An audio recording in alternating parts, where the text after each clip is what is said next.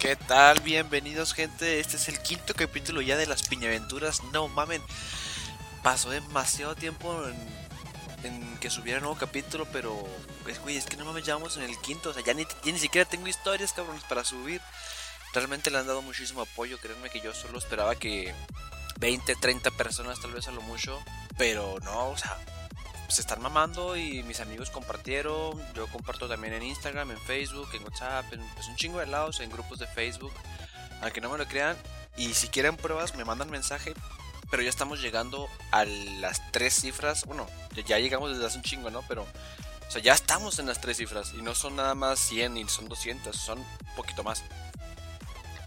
Güey, yo cuando vi la cifra dije, no mames, y pues para no hacer esto más largo, solo quiero darles las gracias para todos aquellos, tanto mis amigos como desconocidos que me están escuchando y, nada, espero que esta historia les, les, divierta mucho como siempre espero que lo hagan mis historias.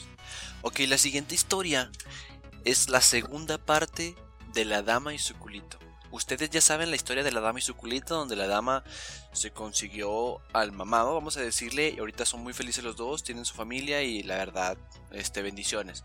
Pero hay una parte, hay una parte que no les conté, que pues me tenía sin, sin cuidado y sin importancia para esa historia. Pero esto les lo voy a contar. Vamos a hacer un pinche rewarding cabrón. De la historia donde yo les conté de la dama y su culito, cuando se acabó esa historia, empezó otra.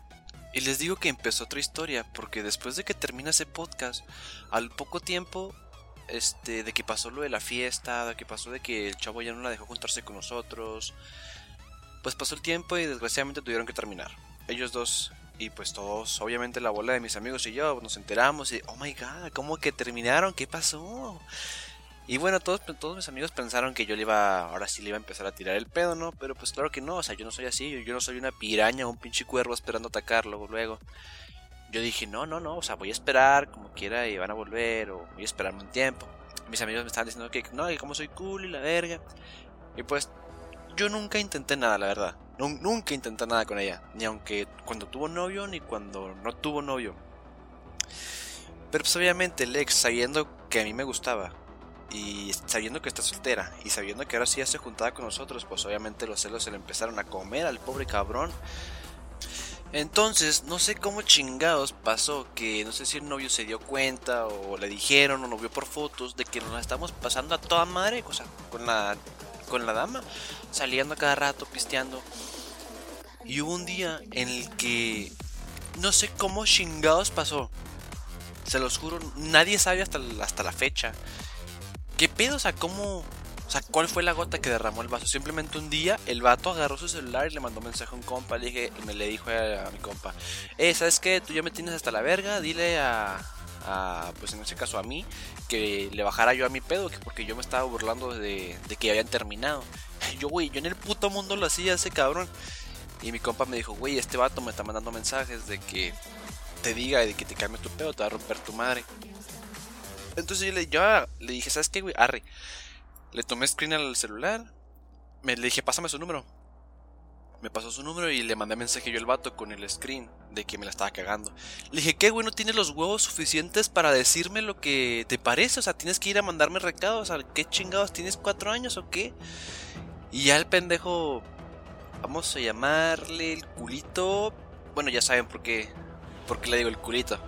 Ah, pues el que estaba involucrado en este pedo, el que era nuestra lechuza, el que me daba los recaditos, era el chino, para que vean que no es broma, que cuando está ese cabrón o el virgen es cuando hay pedos. Entonces ya el vato me empezó a responder los mensajes de que, güey, si no te dije a ti es porque no tenía medio de contactarte. Le dije, no mames, güey, yo si quiero le mando un puto mensaje a Lionel Messi por Instagram, o sea, el querer es poder. Y el vato ya, pues me la empezó a cagar de que yo era un pinche lame huevos, de que nomás estaba con ella porque ya estaba, ya no estaba con él y que yo le tenía miedo. Ya dije, ¿sabes qué, güey? No mames. Le dije, ¿sabes? Vamos a darnos un puto tiro, pues, afuera de la escuela. Arre. Y el vato me dijo, no, Simón, güey, te espero fuera de la escuela. Y más vale que te pongas al tiro que porque cuanto, en cuanto te vea, te voy a partir tu madre. Ni te voy a avisar. Yo dije, arre, pues ya, ya la verga, vámonos, ya. Chingar a tu madre. Yo le dije, te veo el jueves, pues. Y me dice el vato, Simón, güey, te veo el viernes.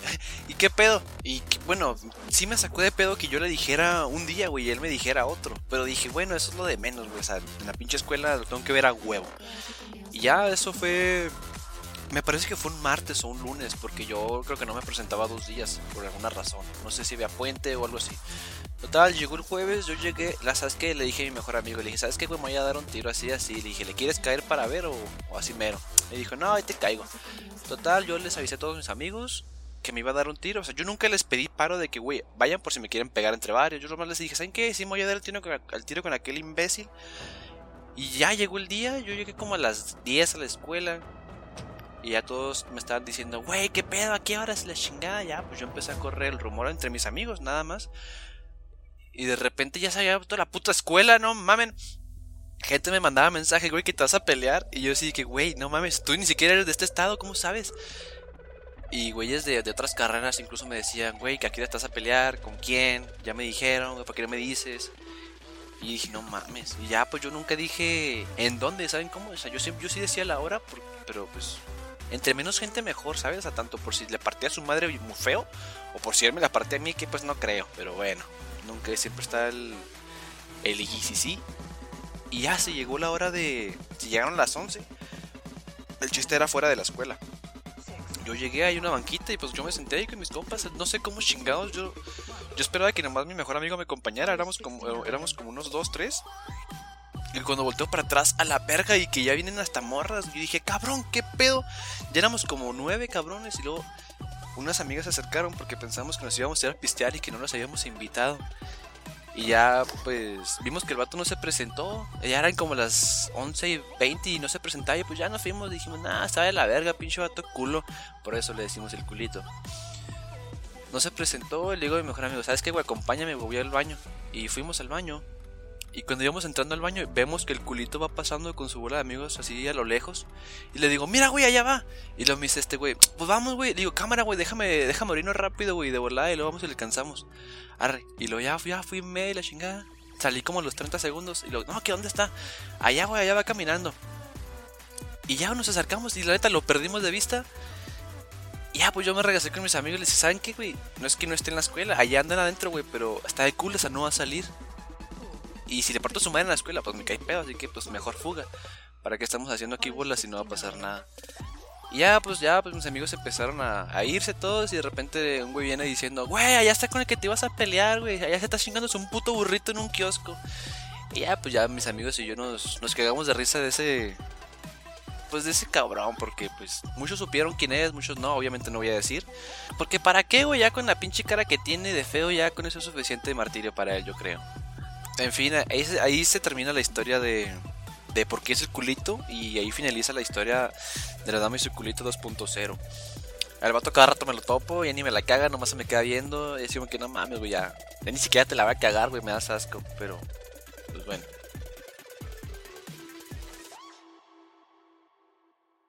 Y algo nuevo que quiero hacer aquí en el podcast es como que meter una pequeña sección en la que yo cuente la historia de un amigo, me explico, pero que yo esté involucrado. O sea, porque se supone que la historia grande, la principal debería, debería de ser mía. Pero quiero meter una, una de un amigo como para que no duren tan poquitos. Porque también me, ya me está empezando a gustar este pedo de que duren, no sé, sus 10, sus 15. Y por ejemplo, mi historia duró 8 minutos. Quisiera meter 1, 2, 3 minutos de, de la historia de mi amigo porque la neta está, está muy sabrosa, está muy sabrosa, la verdad. Me dijo que no la contara, pero pues el chile, fact es quién es este güey para decirme qué voy a hacer o qué no. En este momento mis amigos se han de estar pensando quién va a ser el sacrificado, quién va a ser, pero los cercanos, los cercanos van a saber luego, luego qué pedo, quién es. Vamos a decirle a la persona, a la susodicha, le vamos a decir mmm, Billy. Vamos a decirle Billy.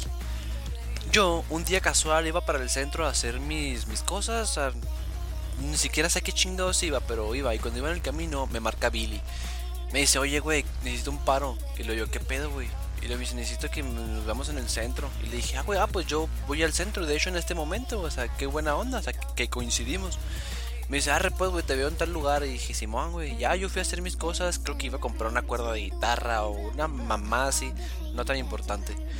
Y ya me quedé con este pendejo y luego me dice, güey, necesito que me hagas un paro. Y le digo, ¿qué, güey? Y luego me dice, cómprame condones. Le digo, no mames, güey. O sea, güey, pinches 19 años yo creo que teníamos, 19 o 20. Y me dice que le compre condones. Le digo, hijo de tu puta madre. Le dije, para eso me hiciste rodear. Y, ah, güey. Le dije, bueno, güey, presta la feria. Me meto a la farmacia y este güey me está esperando en la puerta. Cuando yo empiezo a pagar los condones, agarro el condón y le digo a este vato, güey, de estos son los que te gustan.